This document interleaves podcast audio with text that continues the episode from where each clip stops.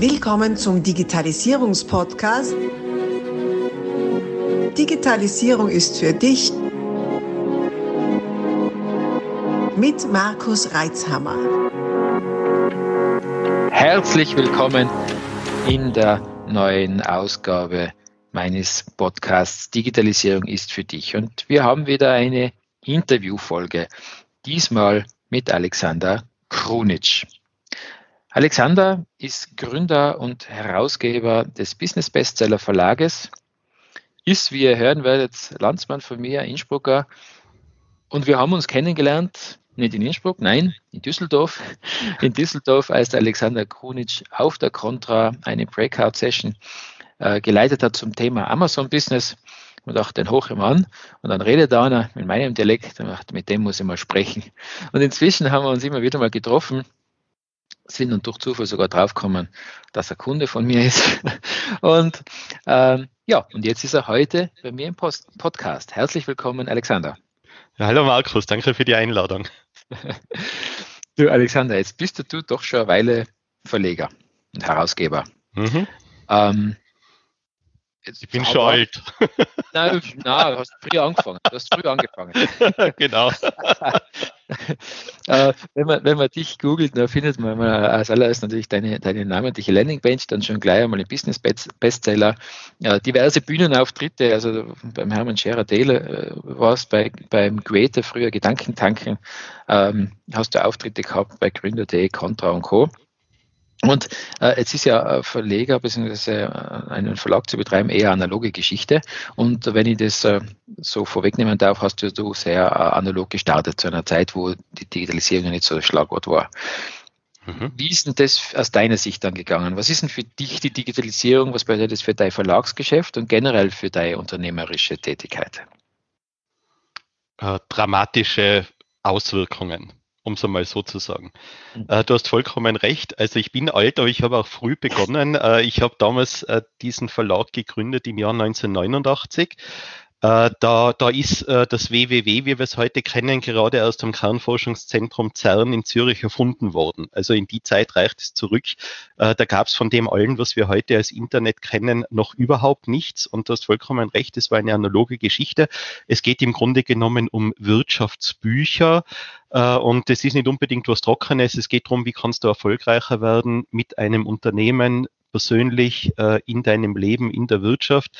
Äh, und hinter dieser Gründung war auch gar keine besondere unternehmerische Idee, sondern ich habe äh, immer gern solche Bücher gelesen, Unternehmerbiografien, Marketingbücher schon während der Schulzeit und habe das immer spannend gefunden. Und dann hat mir mal der Buchhändler meines Vertrauens in Innsbruck, in der Wagnerschen damals, eine sehr, sehr traditionsstarke Buchhandlung, erzählt, dass einem die Verlage die Bücher gratis schicken, wenn man was drüber schreibt. Na, ich dachte, interessant, habe ich, hab ich nicht gewusst, aber äh, dann gründe ich ein, ein Büchermagazin, dann kriege ich alle Bücher gratis, die ich haben will und vielleicht die Einladung zum einen oder anderen Seminar oder, oder Autor als Interviewpartner, den ich mir damals als Teilnehmer nicht leisten konnte.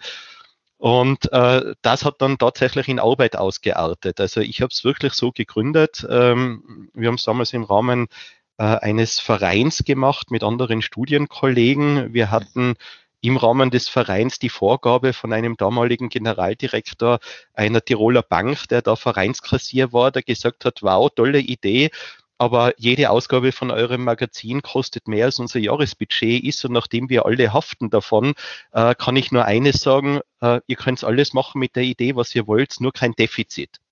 Und wenn du, wenn du so gründest, gründest du natürlich anders. Und ich habe es dann zehn Jahre lang äh, neben dem Studium und neben dem Job betrieben äh, und dann 1998 wirklich ähm, den Job dann aufgegeben, meinen Vertrag auslaufen lassen, äh, der damals befristet war, äh, wo ich so eine Schonfrist hatte, um, um zu überlegen, ob ich dieses selbstständige Standbein aufgebe. Äh, da hat Schonfrist, einen Job anzunehmen, mit aber meiner Bedingung nebenbei weiterhin Verleger bleiben zu können. Und das ist mir für ein Jahr gewährt worden.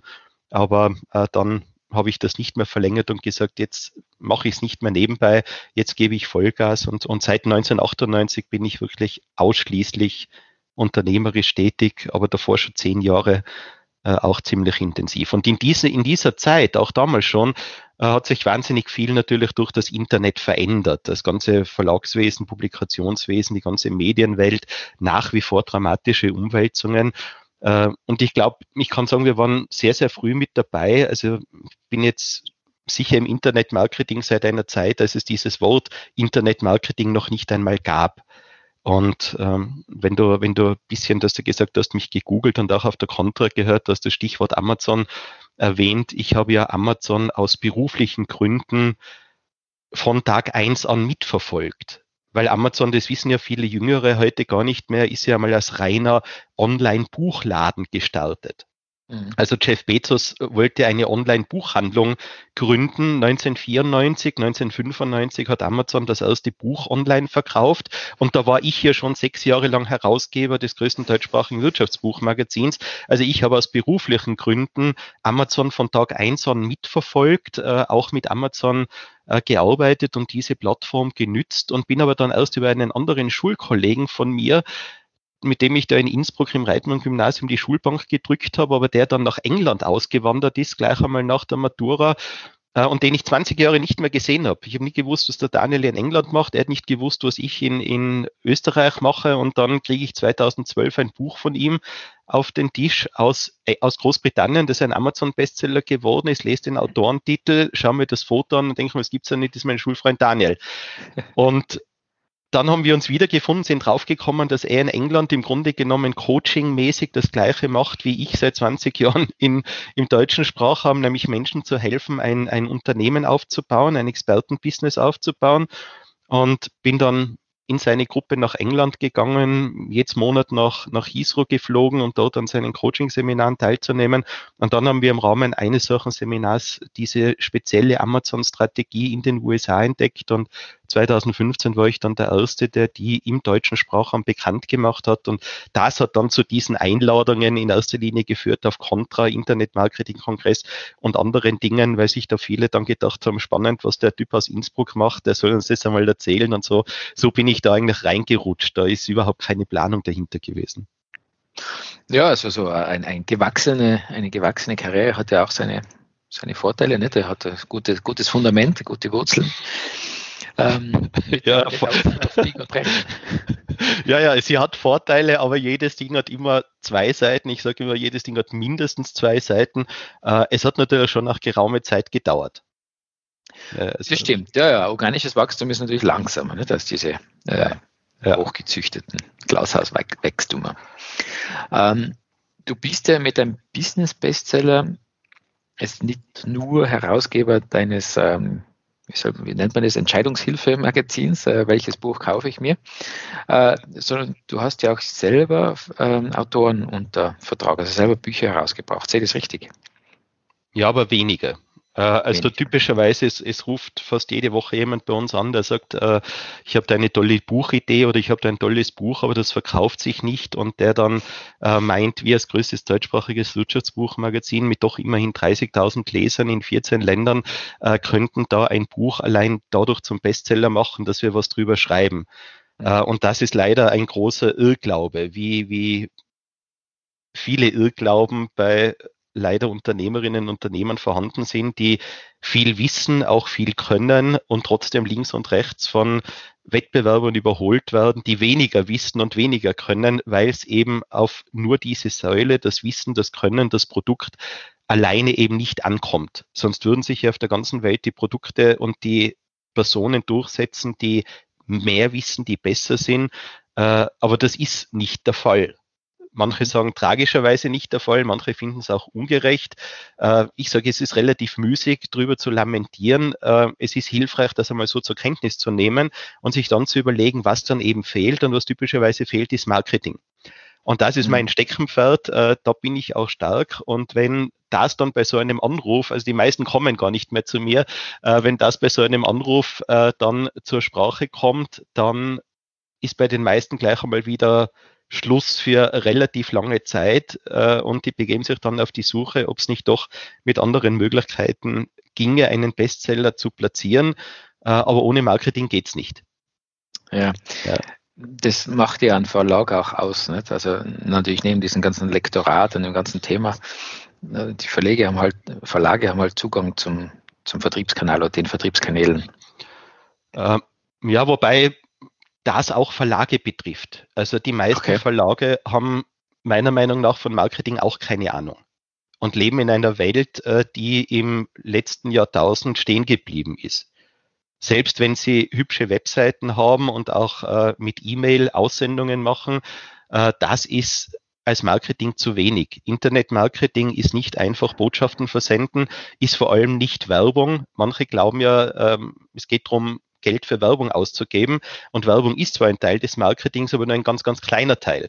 Und du kannst mit Werbung allein, außer viel Geld ausgeben, nicht unbedingt die Welt bewegen.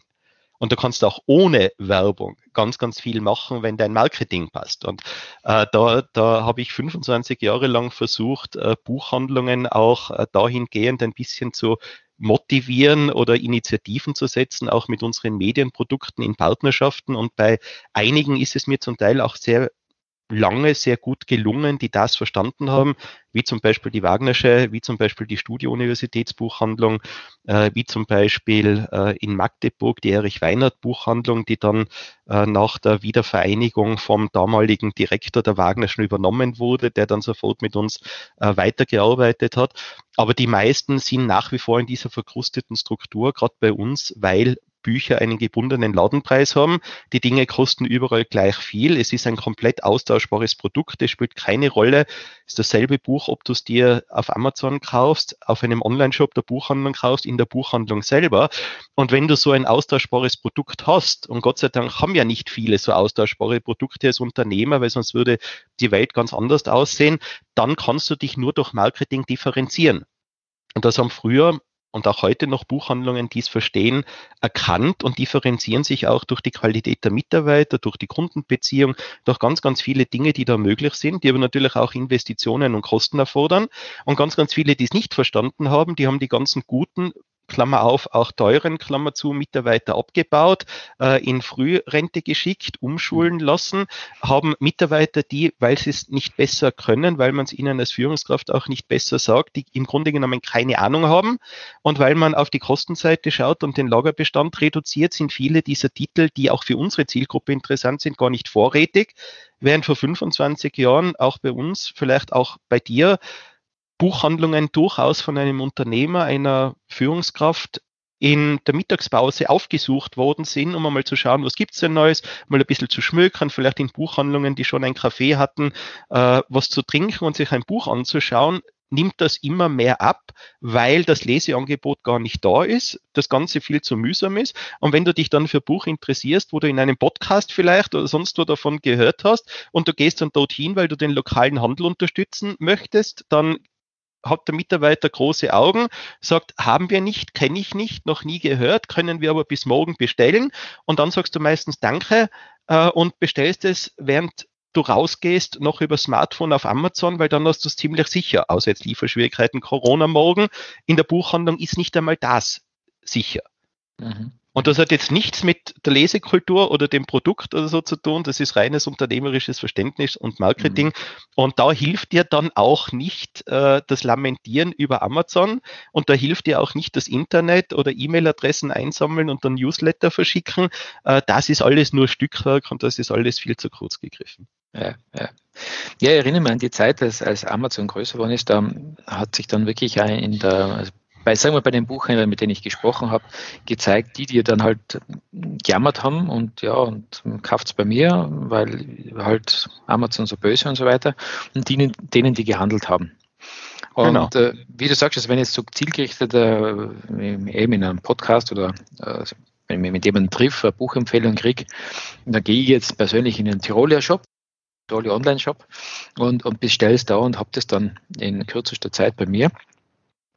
Ähm, was ich sehr wohl schätze, und da ist die, die Wagnerische und die Tiroler ja sehr ähnlich, in Deutschland der Hugendubel und ähm, fällt mir jetzt gerade nicht ein, da haben sie auch noch so einen, äh, liefere ich noch nach, den Namen, äh, wo man dann auch hingehen kann und äh, wie du sagst, sich auch hinsetzen kann. Und was ich da schon schätze, ist diese Kuratierung. Das heißt, ich gehe in die, in die Fachabteilung rein und stoße auf Bücher, die ich schon noch nicht gesehen habe. Äh, genau. Abseits von den allgemein herumgereichten Bestsellern wie die diversen Autoren, die wir eh kennen oder die in jedem zweiten Podcast genannt werden. Und, und siehe mal Dinge, die einfach bisher nicht am Radar gehabt habe, kann dann alleine lesen und nimm's mir gegebenenfalls mit. Also dieser Mix finde ich, den, der ist, ist sehr wichtig. Also sowohl diese Kuratierung, die ja sehr aufwendig ist, wie Buchhandlung, das darf man nicht vergessen, äh, und, und gleichzeitig aber einen Online-Kanal anzubieten, auch um die Kunden äh, zu binden und trotzdem zu versorgen. Ist vollkommen richtig, Markus, und danke auch für Stichwort Tirolia. Äh, ist ja ein Studienkollege von mir und auch eine traditionsreiche, sehr gute Buchhandlung. Äh, damit der Werbeblock auch abgeschlossen ist, aber in, in Innsbruck, glaube ich, wird uns da keiner böse sein. Aber genau der Punkt, den du jetzt ansprichst, ist das Zentrale im Geschäftskonzept von Business Bestseller.